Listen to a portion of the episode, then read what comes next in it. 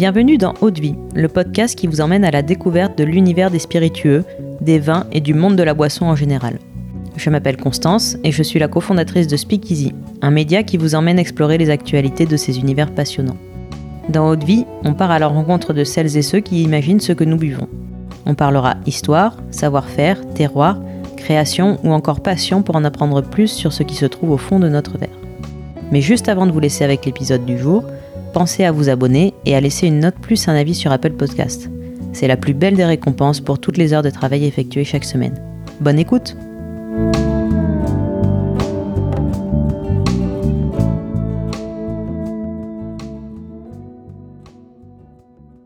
Bonjour, aujourd'hui je suis avec David Roussier, dirigeant de la distillerie Barengem, une distillerie bretonne qui a été notamment la première distillerie à produire du whisky 100% français et breton bien sûr. Elle fait figure de pionnier dans ce domaine. Bonjour David. Bonjour. Je suis très heureuse de pouvoir discuter avec toi aujourd'hui et d'en apprendre plus sur ton parcours personnel et bien sûr sur la distillerie. Euh, donc la distillerie Barengem, c'est une histoire de famille depuis 1900. Euh, Elle a été créée par euh, Léon Barengem cette année-là. Est-ce que tu peux nous en dire un peu plus sur cette histoire d'homme et d'alambic? Bien sûr, avec plaisir. Merci, merci pour l'invitation. Euh, donc oui, été euh, une longue histoire, euh, une longue histoire de famille. ça a démarré en 1900, comme tu l'as dit, avec Léon Varinghem, qui travaillait au cadastre et a été muté en Bretagne. Il est tombé amoureux de la région. Il a écrit un bouquin sur la côte ici. Il a participé à, à la création du syndicat d'initiative, enfin l'office de tourisme local. Et surtout, euh, pour la partie qui nous intéresse, il s'est lancé euh, dans la distillation avec euh, l'élixir d'Armorique, qui est en fait un, vraiment un produit typique du début du 20e, ces grandes liqueurs de, plantes et d'épices dans lesquelles on rajoutait une base alcool et, et, du miel pour faire la base sucrée. Donc c'est le produit qui a permis de lancer la distillerie en 1900. Assez rapidement, on a élargi le portefeuille, toujours dans les liqueurs, euh, cassis, triple sec, euh, menthe. Euh, il y a une époque, on avait trois sortes de triple sec différents en, trois ou quatre contenants possibles. C'était vraiment la, grande époque, la grande époque des liqueurs. en 1919, on a le, fils Henri Varinghem qui est arrivé dans la distillerie et qui a continué ce développement-là toujours, toujours en local, toujours sur les liqueurs. C'est vraiment l'époque où en fait dans chaque euh, région de France, dans chaque département, il y avait énormément de de, licoristes qui faisaient à peu près tous la, même chose. Euh, à partir des années 60-61 de mémoire, Henri va céder l'entreprise à son fils Paul Henri, du coup le troisième euh, Varinghem. Sauf que il savait que Paul Henri euh, serait probablement tout à fait capable de vendre mais sur la partie gestion, euh, il était moins serein, donc il l'a fortement incité à s'associer avec quelqu'un euh, qui pour le coup avait fait ses preuves en matière de gestion, qui était Yves Lesour, qui gérait une entreprise de, semences à l'époque. Et donc ensemble, ils vont, euh, ben, pour le coup, vivre pas mal de, de, bouleversements, parce que on va voir arriver la grande distribution à la fin des années 60. ils vont déménager la distillerie en 74 il va falloir commencer à, à, embouteiller vraiment encore plus qu'avant, puisque euh, avant on faisait beaucoup de vrac qui étaient revendus à des négociants en vin qui du coup allaient eux embouteiller euh, derrière. Et en fait, c'est l'époque, les années 70, où justement grâce à la grande distribution, les, les on va dire les licoristes les plus importants, euh, type Giffard, Védrenne, Cartron et autres, vont devenir progressivement des marques nationales distribués dans toute la France. Et euh, les petites distilleries locales comme la nôtre ben, vont commencer à avoir vraiment beaucoup de mal. Euh, ce qui fait que à la fin des années 70, la distillerie se porte vraiment pas bien. Euh, c'est, ouais, je pense que la survie de la distillerie était en jeu euh, à certains, à certains moments.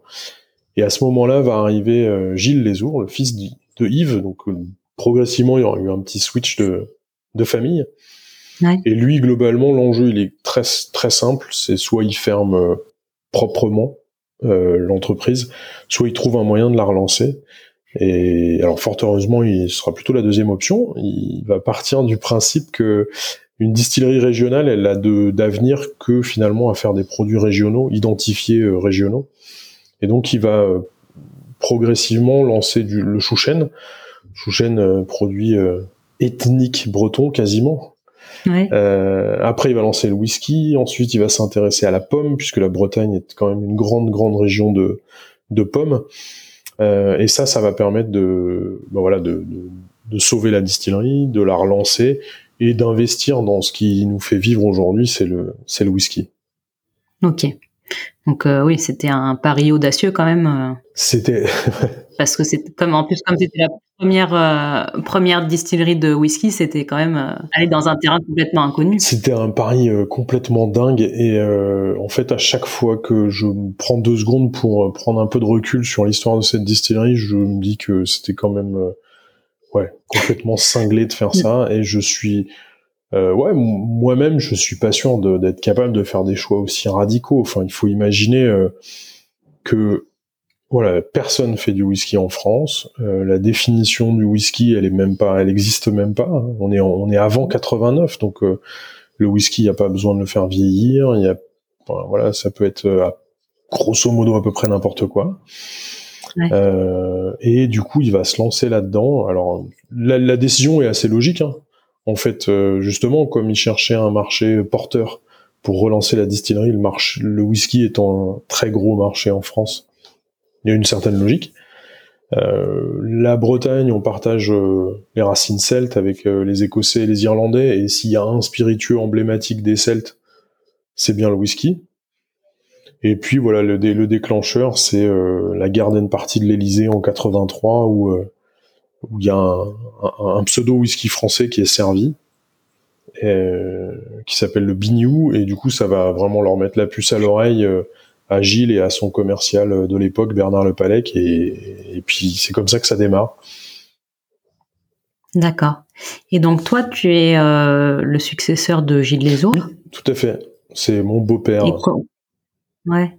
Donc ça reste, ça reste familial. Et, euh, et comment s'est fait ton, ton apprentissage et le, la transmission entre lui et toi? Alors ça, ça, ça, a pris un peu de temps. On a travaillé sept ans ensemble, euh, ce qui était pas une mince affaire. Mais euh, justement, ce qui était super agréable, c'est qu'on se complétait euh, vraiment bien. En fait, il a un jour, il a évoqué l'idée de justement de la suite de la distillerie. Euh, ma belle-sœur et, euh, et, mon épouse étaient intéressées, mais bon, voilà, sans, sans plus. Euh, alors que pour le coup, ouais, moi j'ai clairement sauté sur l'occasion. C'était, ouais, gérer une petite entreprise comme euh, comme ça, qui a une quinzaine de personnes, un produit plutôt sympa, ça m'attirait. C'était c'était ce que je voulais faire. Et par contre, je suis arrivé ici, je connaissais rien à rien. Enfin voilà, faut être honnête. Les spiritueux en général? Spiritueux en général, euh, je pense que ouais, si je me replonge à l'époque, je devais peut-être boire un peu de vin, un peu de bière, mais les spiritueux c'était vraiment pas mon domaine. Euh, donc euh, il a fallu tout apprendre sur le tas. Euh, j'ai passé, je pense les six premiers mois de la de, à la distillerie, j'ai travaillé en production, comprendre ce qu'on faisait déjà et comment on le faisait. Et puis la chance que j'ai eue en fait, c'est comme je suis arrivé et qu'il n'y avait pas, je, je suis pas venu prendre un poste en fait à la distillerie. Je suis arrivé parce que bah, progressivement on envisageait une transmission, mais il n'y avait pas de poste très clairement défini. Donc j'ai eu en fait pas mal de temps disponible sur les, on va dire les deux premières années pour bah, pour me former, pour découvrir, rencontrer du monde, voyager en Écosse. Et, euh, et ça, euh, ça, ça a été pour le coup là, c'est là qu'est née la, la, passion pour le whisky. Euh, D'accord. Parce que ouais, ouais j'y connaissais rien et j'ai découvert un monde qui était absolument incroyable. Et, euh, et qu'est-ce que tu faisais avant alors? Moi, j'avais fait une formation assez classique, école de commerce, euh, avec une spécialisation plutôt sur la partie audit, comptabilité, et j'auditais les comptes des banques euh, à la frontière suisse. D'accord. Donc euh, tu savais pas du tout, euh, tu savais pas du tout à l'époque que tu allais finir par par travailler dans une distillerie? Non, et puis alors ça c'est vraiment une question que je me pose de temps en temps. enfin souvent quand je parle justement de mon parcours, euh, parce que j'ai rencontré du coup mon épouse pendant les études et euh, j'ai fait un stage en deuxième année, on parle de 2001. J'avais fait mon stage commercial euh, à la distillerie pendant deux mois, où j'avais fait euh, le tour de la grande distribution euh, pour vendre de la fine Bretagne à l'époque. Mais euh, je pense que entre ce moment-là, ce stage-là, et le jour où il est venu parler de la de la suite, de l'aventure, ça m'a jamais traversé l'esprit. Ce qui, est, ce, qui est, ce qui est un peu paradoxal quand même. Et, euh, et non, c'est vraiment le jour où il, a, où il en a parlé, où je me suis dit, ben oui, évidemment, si, c'est ça que j'ai envie de faire. ok. Et qu'est-ce qui t'a qu'est-ce qui t'a attiré dans ce, dans ce monde-là? Le, le, le, monde du whisky, alors je pense que les, les, il y a eu deux rencontres vraiment qui m'ont euh, qui m'ont pas mal marqué. La première c'était euh, Whisky Live à Bordeaux en 2010 c'était l'époque où il faisait encore des, des, des whisky live en province. Ouais. Euh, et là, j'avais, j'étais sur un stand avec euh, le tout premier euh, distillery manager de Kilcoman. D'accord. Ouais. Qui était un type qui avait euh, bourlingué pendant 40 ans dans le monde du whisky et puis euh, juste, on va dire, avant sa retraite, il, il était parti dans l'aventure Kilcoman. Et, euh, et il m'a accueilli avec énormément de bienveillance. Il m'expliquait plein de trucs. Là, à l'époque, je savais absolument pas euh, parler de whisky. Enfin, c'était euh, c'était hyper léger en termes de, de connaissances. Il m'a invité à, à, venir le voir. Puis bon, moi en général, quand on m'invite, euh, j'accepte. donc donc je suis allé je suis allé après sur Riley, passer un peu de temps, visiter la distillerie, discuter avec lui. Donc ça, ça a été vraiment le premier moment euh, et, et, ce côté, euh, ce côté très ouvert, euh, très euh, transmission oui. Qu'il y avait. Et j'ai revécu un peu la même chose avec Jim Swan puisqu'on a travaillé avec avec ce consultant écossais qui est, qui est assez connu. 2010, 11, 12 notamment. Et euh, pareil, on a passé énormément de temps parce que je le, je le, je le baladais jusqu'à l'aéroport de Brest euh, ou jusqu'à la gare des fois. Enfin, je faisais tous les transferts en voiture et on a parlé, on a énormément parlé. Et avec lui, ce qui était hyper intéressant, c'est que j'ai découvert un peu ce qui se passait aussi derrière. C'est-à-dire que c'était pas, j'ai fait un certain nombre de visites, euh, on va dire touristiques en Écosse. Ouais. Euh, mais là, il, il, il disait un peu ce qui se passait derrière. Et ça, c'était hyper intéressant. Euh, on a beaucoup bossé techniquement aussi sur euh, qu'est-ce que c'est qu'une distillation, qu'est-ce que c'est qu'un brassage. Enfin voilà, vraiment, euh, avec lui, j'ai vraiment appris ce que c'était le whisky. Et, et, ce que je trouve vraiment incroyable en, en Écosse, c'est que on a toujours eu les portes grandes ouvertes. Enfin, je, un jour, on, on, je visitais Bruichladdich, je tombe sur Jim McEwan, qui était quand même, en tout cas à, l'époque, pour moi, c'était un, voilà, un grand monsieur. Donc je me présente, bonjour David, je viens de reprendre une distillerie qui fait du whisky. Il m'a dit ah c'est génial. Et là après pendant trois heures on est allé faire le tour des avec lui, on a goûté des trucs dans les chais, enfin c'était complètement improbable, complètement improbable. Et, et ça on l'a, enfin je l'ai vécu dans, pas mal de distilleries, je l'ai vécu euh, chez Ben Romac, je l'ai vécu chez Wolfburn. Euh, et, toujours euh, très très accueillant. Et puis et puis des gens qui se prennent pas qui se prennent pas trop au sérieux, quoi. Ouais, c'est très humble. C'est un milieu très humble, très très authentique, mm. euh, et qui, ouais, qui, ouais, qui correspond bien, je trouve, et à l'Écosse et à la Bretagne. Enfin voilà, il y a des il y a des valeurs qui se qui se rejoignent. Euh, moi, j'avais l'image du, du, vin et des spiritueux de, de, salon avec des gens en costard cravate. Bon, bah, dans le, dans le monde du whisky, c'est pas un costard cravate, quoi. Ouais. bon, certaines marques, mais oui. Et puis euh, la, la passion prend le dessus quand même dans les spiritueux, donc euh, ça crée des échanges qui sont euh, très authentiques, ouais, finalement. Ouais, clairement. Et, et, je pense qu'aujourd'hui, c'est moi, c'est quelque chose que j'essaye de maintenir, c'est-à-dire que au Whisky Live, euh, j'essaye de faire le tour aussi, d'aller goûter plein de choses. Euh, les visiteurs qui viennent sur le stand Armorique et à qui je parle d'Armorique, euh, je leur demande aussi qu'est-ce qu'ils ont goûté d'autre de sympa. Et puis on échange des petits tips pour savoir sur quel stand il faut aller, où est-ce que sont cachées les, les belles bouteilles. et être capable de parler du monde du whisky en général, je pense que c'est vraiment, euh, ouais, c'est comme ça qu'on arrive à faire vivre la passion euh, entre les amateurs de whisky en général et, euh, et, Armorique en particulier. Super. Et tu nous as parlé de l'élixir d'Armorique tout à l'heure, qui puisque donc la distillerie a lancé sa gamme de whisky euh, évidemment, mais euh, mais il y a aussi donc euh, des liqueurs qui continuent à être produites. Qu'est-ce que c'est comme produit au départ et est-ce que la est-ce que la recette a évolué au fur et à mesure du temps? Alors oui, la recette a évolué, je, je dois l'avouer. Euh, bon après c'est pas vraiment un secret. Hein. Je la recette d'origine. Alors il y a même ça c'est Paul Henry qui m'a raconté ça a priori, il y a même une espèce de, controverse comme quoi probablement, peut-être, la recette aurait été euh, inspirée de euh, d'une dame qui vendait des en fait des sachets qu'on faisait infuser dans l'alcool pour faire des liqueurs justement à l'époque et il aurait euh, il se serait inspiré ou il aurait volé la recette initiale de, l'élixir d'Armorique. Donc la recette initiale, c'était donc un assemblage de 36 plantes avec euh, du miel et de l'armagnac. D'accord. Alors les 36 plantes, euh, on a toujours, euh, on respecte toujours la recette d'origine. Elle est, elle est sécurisée. Il y a un petit tableau manuscrit qui est collé sur un vieux sur un vieux calendrier dans un coin de la distillerie. Enfin, c'est complètement improbable. On n'est pas du tout dans le dans le truc au coffre et tout. Et euh, par contre, c'est vrai qu'on a on a fait évoluer la recette. On a mis euh, du whisky à la place de l'armagnac. D'accord. À une certaine période, ce qui nous a été reproché. Il y a des des fanatiques euh, de l'élixir d'Armorique qui nous sont tombés dessus. Et là, la dernière évolution en date, c'est que l'élixir d'Armorique était vert.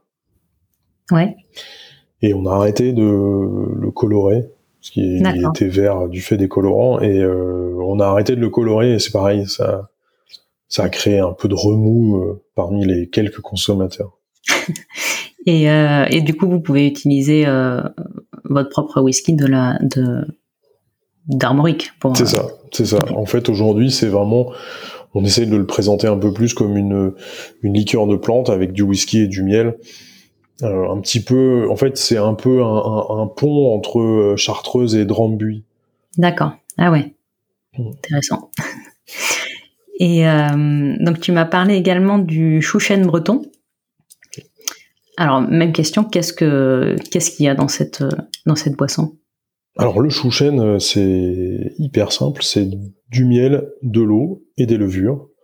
Ouais. On met tout ça dans une cuve, les levures euh, se consomment le sucre et, euh, et le transforment en, en chouchen, en hydromel. Euh, donc ouais, ça s'apparente finalement à une vinification un petit peu de, de raisin, sauf que là c'est du miel. donc ça fait un ça fait un apéritif qui titre 13% d'alcool. Ouais et qui, contrairement à ce qu'on peut penser, est pas forcément aussi sucré que ça. Nous, on fait des, des qui sont plutôt euh, plutôt demi-sec. Euh, donc évidemment, ça sent le miel, ça sent le euh, un peu la, la cire d'abeille, mais c'est pas aussi euh, sucré que ce que les gens peuvent penser. D'accord. Et ça, c'est vraiment le produit qui a relancé la distillerie. Le jour où on a, on a lancé ce produit-là, comme c'est c'est pas si compliqué que ça à, fabriquer. Enfin, il n'y a pas besoin de d'installation très très compliquée. Euh, on a été capable assez rapidement de le faire dans des volumes euh, conséquents qui ont permis justement de renflouer un peu euh, la distillerie. D'accord. Et ça, c'était sous l'impulsion de Gilles Lesour aussi? Oui, tout à fait. C'est le, en fait, c'est le premier produit qu'il a lancé en arrivant. Que lui a dû prendre ses fonctions en 81 et tout de suite après, il a, il a lancé le, le chouchen, le whisky n'étant arrivé qu'à partir de 83. D'accord.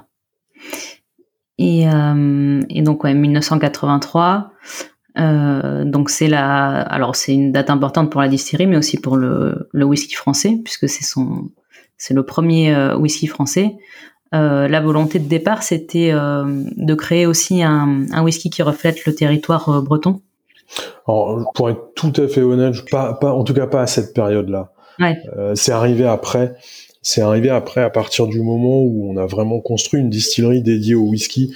Et ça, c'est euh, c'est plutôt 93-94. D'accord. Euh, au tout début, c'est l'idée, c'est vraiment de de faire euh, un produit qui qui réponde à une demande sur lequel il y a un marché qui est porteur et comme on avait déjà un peu les contacts en grande distribution c'est vrai que euh, on a on a bénéficié de tout ça euh, le, le, le, produit initial c'est pas c'est pas un secret hein. il y a une partie qui était importée euh, euh d'Écosse notamment le, la partie de whisky de Malte et, euh, et puis surtout, euh, il y avait des, le début, le vieillissement n'était pas forcément de trois ans minimum. Enfin, voilà. Donc, à cette époque-là, on n'était pas du tout dans des considérations de faire spécifiquement un, whisky qui reflète la Bretagne. C'était du whisky assemblé en Bretagne, vendu par des Bretons. C'est plus tard qu'on est on est rentré dans cette notion de, on va dire, d'origine géographique. Ouais. Et donc c'est euh, c'est à ce moment-là euh, que vous avez donc créé la gamme euh, armorique? Oui, une fois qu'on a eu la distillerie, donc avec avec les alambics pot style, avec la brasserie. donc ça c'est 94, la fin des travaux. Et donc on commence là à distiller notre propre whisky de Malte. Et à partir de ce moment-là, on va effectivement lancer Armorique.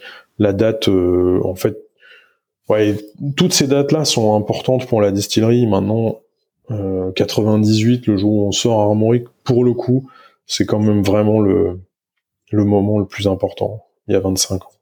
Et euh, juste peut-être un petit aparté quand même sur la construction de la distillerie. C'est-à-dire qu'aujourd'hui, euh, euh, bah pour trouver des alambics, il suffit de taper dans Google euh, alambic à vendre. Ouais. Euh, vous allez trouver des, des alambics de, portugais par exemple, on en voit beaucoup euh, très ronds avec un chapiteau très rond. Vous avez euh, des alambics de cognac, vous avez des alambics en Alsace, etc., etc. Euh, faut bien voir qu'à l'époque, dans les années 90, c'était pas trop, c'était pas trop ça le, plan. Et il y avait, il y a aujourd'hui des alambics de toutes les tailles. il, y a, combien d'alambics dans la dans whisky on en a deux pour le whisky et on en a euh, un, un à colonne pour la l'eau de vie de cidre et un en inox pour euh, les liqueurs et le gin. Mais surtout ceux qu'on a pour le whisky, ils sont enfin ils sont énormes. Ils sont énormes. Ils font le, le premier fait euh, fait 50 hectos, le deuxième 35, ce qui aujourd'hui même dans les nouvelles distilleries écossaises, ils font des alambics plus petits quoi. D'accord. Et vous les avez trouvés où finalement? Alors ils ont été euh, le, projet initial devait se faire à Cognac et puis ça s'est pas fait parce qu'ils voulaient pas faire des, des alambics à vapeur. Donc mon beau-père est allé en Écosse, euh, parti bosser avec un consultant et puis des fabricants d'alambics là-bas et finalement ils se sont embrouillés pour une obscure histoire de garantie bancaire et de choses comme ça. Du coup il est reparti avec ses plans euh, sous le bras, donc clairement des plans d'alambic écossais et euh, il a finalement trouvé un partenaire à Cognac qui a accepté de, de faire des alambics euh, à vapeur. Ok. Et est-ce que euh, est-ce qu'il y a un profil aromatique qui se qui est en fil rouge de, de tous les whiskies euh, armoriques? Est-ce qu'il y a une une marque de fabrique Oui, oui, oui. L'objectif le, d'Armorique, c'est vraiment le fruit, le fruit, le fruit, le fruit, et la forme de nos alambics nous donne quelque chose qui est, qui est très riche, qui a beaucoup de beaucoup de texture, euh, beaucoup de corps et un, côté un petit peu euh, presque un peu huileux, euh, qui, qui, donne vraiment une, une belle matière. Euh, et en fait, la conjonction des deux fait que jeune, on, on, arrive à faire des, des, des whiskies qui, qui sont vraiment intéressants. Et plus ils vieillissent, plus ils vont se patiner, plus ils vont s'enrichir et euh, ils tiennent vraiment bien le, le, vieillissement aussi. Ok. Et il y a qu'est-ce qu'il y a comme whisky dans la gamme euh, aujourd'hui, dans la gamme armorique? Alors dans la gamme armorique aujourd'hui, on a euh, on a deux blends. Ouais. On a trois références armoriques vraiment complètement séparées pour la grande distribution. On en a deux en, dans ce que nous on appelle les biscuiteries en Bretagne, biscuiterie épicerie fine.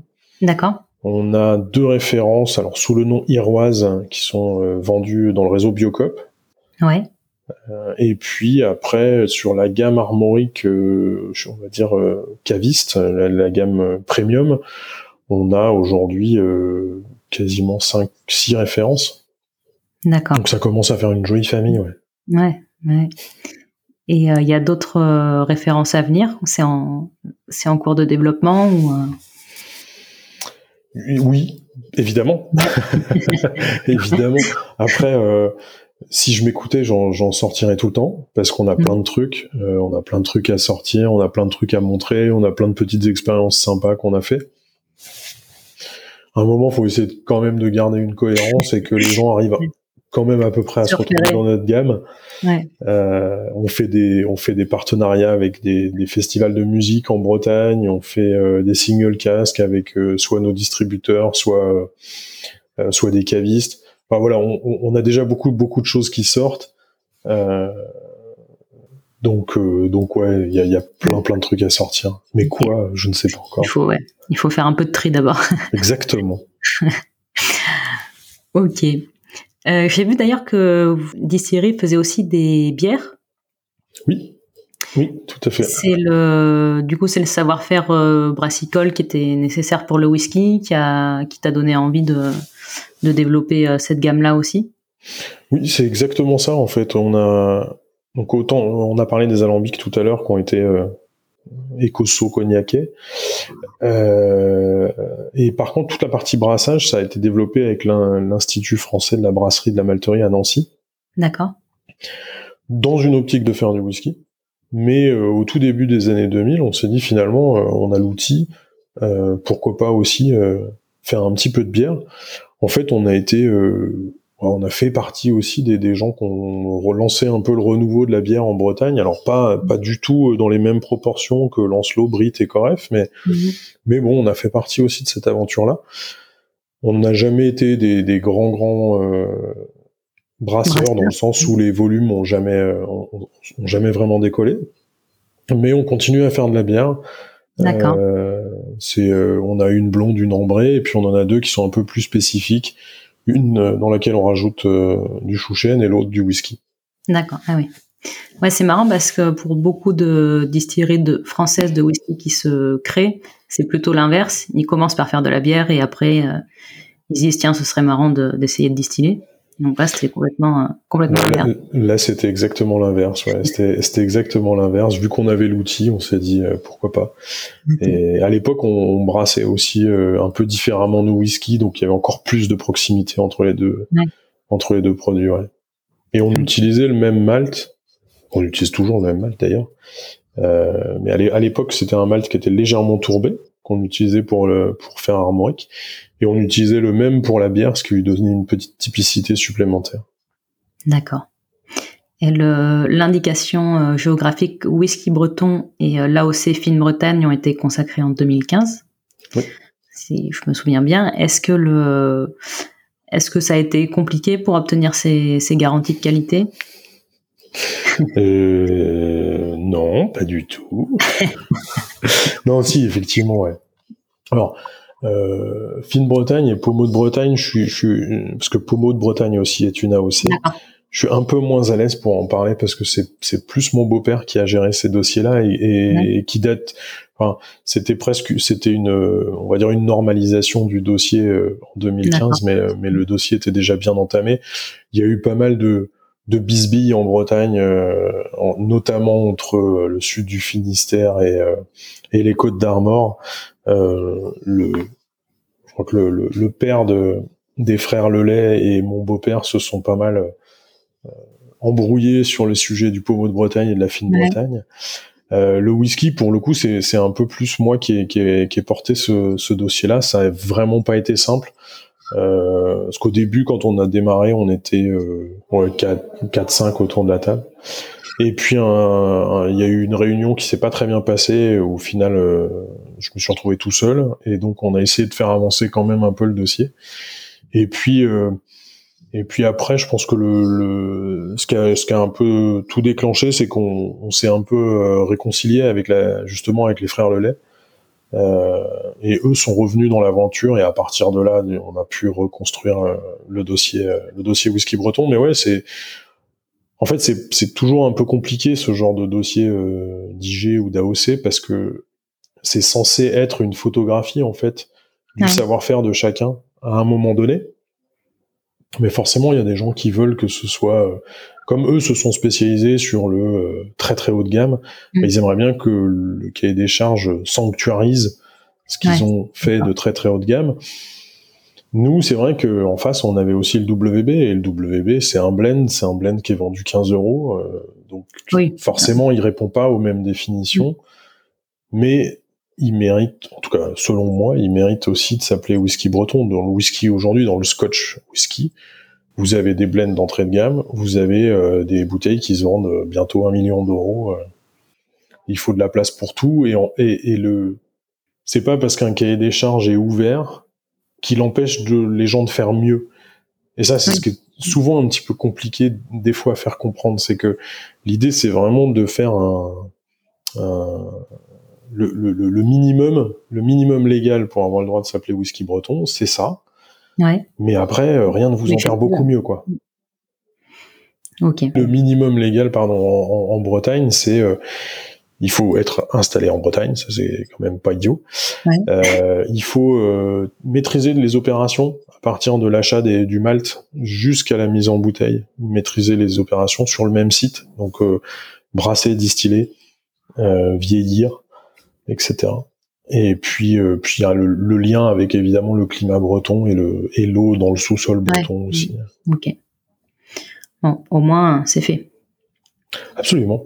C'est fait, c'est fait. Et puis euh, là, c'est en train de, c'est en train de bien évoluer puisque la dernière réunion, on était 10 et euh, et notamment euh, une des distilleries avec qui ça avait été particulièrement chaud au début du, du de l'IG whisky breton, finalement est revenu un petit peu dans la démarche et maintenant tous les on va dire les principaux opérateurs du whisky en Bretagne sont sont tous alignés pour bah, pour que le whisky breton reste mm. la référence du whisky en France quoi. Ok.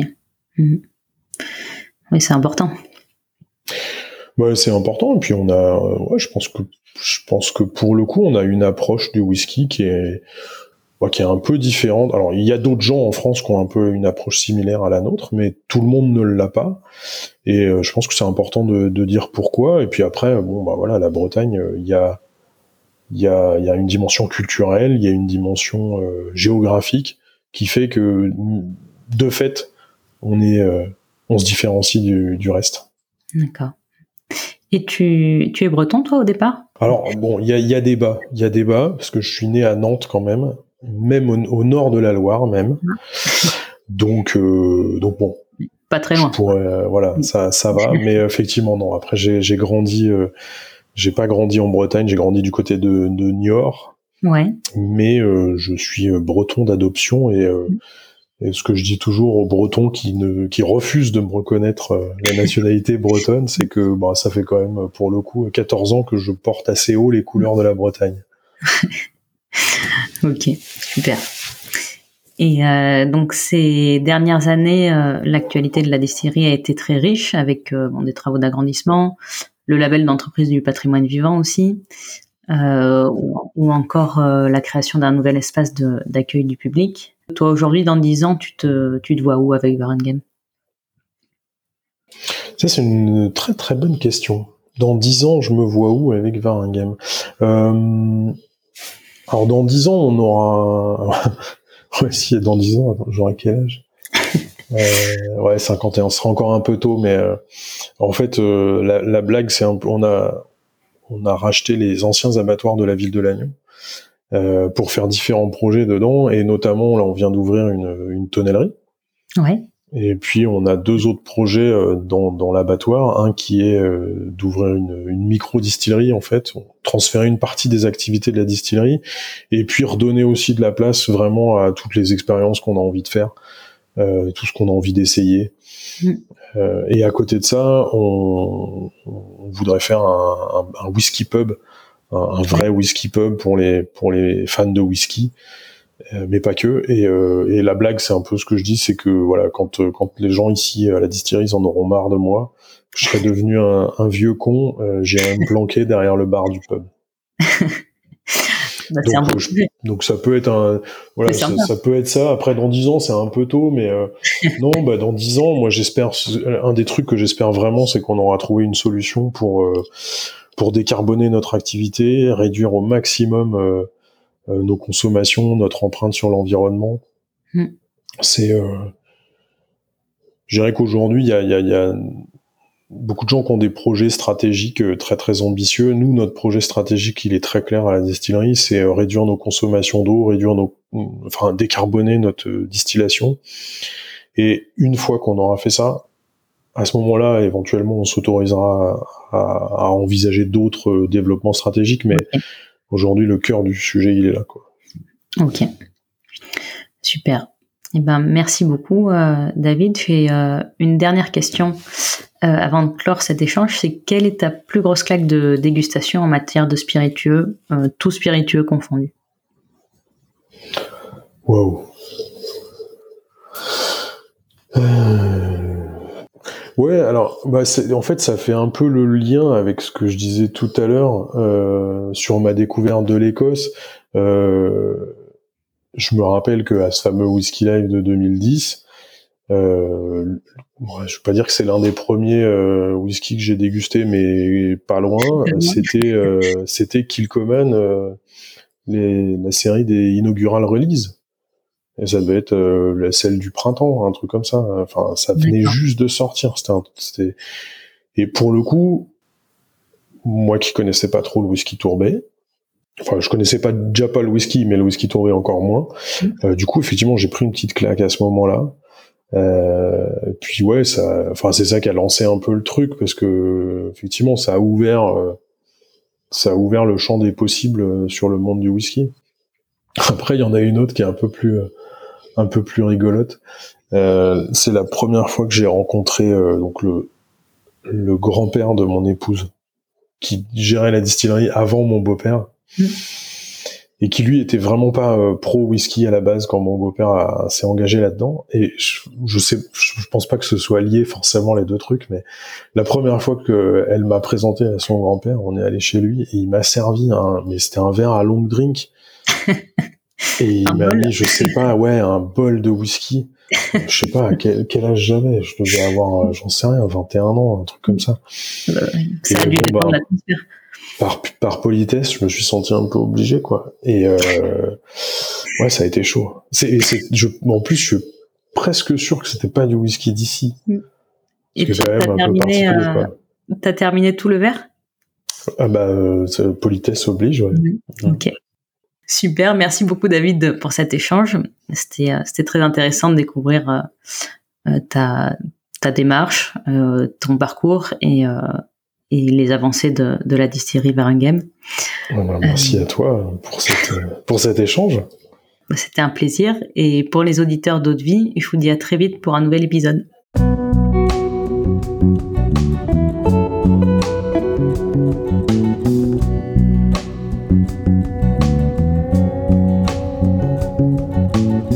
Eau de Vie, c'est terminé pour aujourd'hui. Enfin presque. Si vous avez aimé cet épisode, pensez à noter Haute 5 étoiles sur Apple Podcast avec un petit commentaire pour nous encourager. C'est ce qui nous aide à gagner en visibilité et nous encourage à produire toujours plus d'épisodes. Enfin, si vous souhaitez en apprendre plus sur l'univers des vins, des spiritueux et du monde de la boisson en général, rejoignez-nous sur Speakeasy, le lien est dans la description. Merci encore et à la semaine prochaine.